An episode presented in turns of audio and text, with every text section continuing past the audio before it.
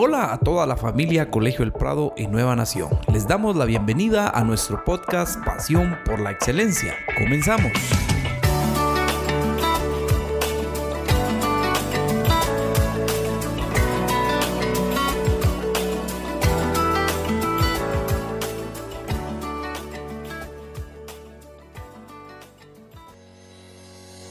En el podcast de hoy hablaremos sobre la zona de confort.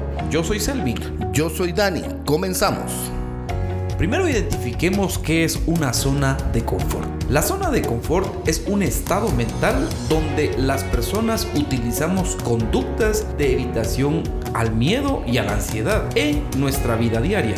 Utilizamos un comportamiento rutinario para conseguir un rendimiento constante sin asumir ningún riesgo, es decir, con el piloto automático.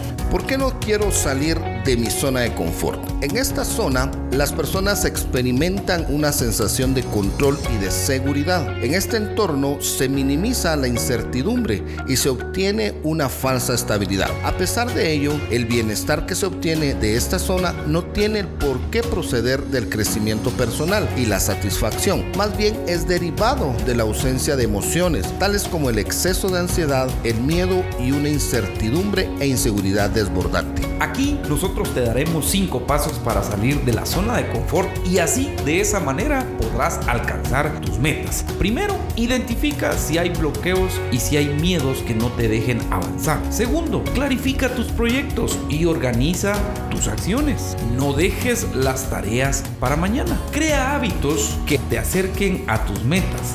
Sé flexible con tus errores, aprende y continúa. Recuerda, de la zona de confort vas a empezar a salir rompiendo tus miedos. Esto se llama la zona del miedo. Siendo proactivo vas a avanzar a la zona de aprendizaje, en donde con la diligencia y la determinación vas a avanzar a las metas y sueños y tendrás éxito. ¿Por qué debemos de salir de la zona de confort?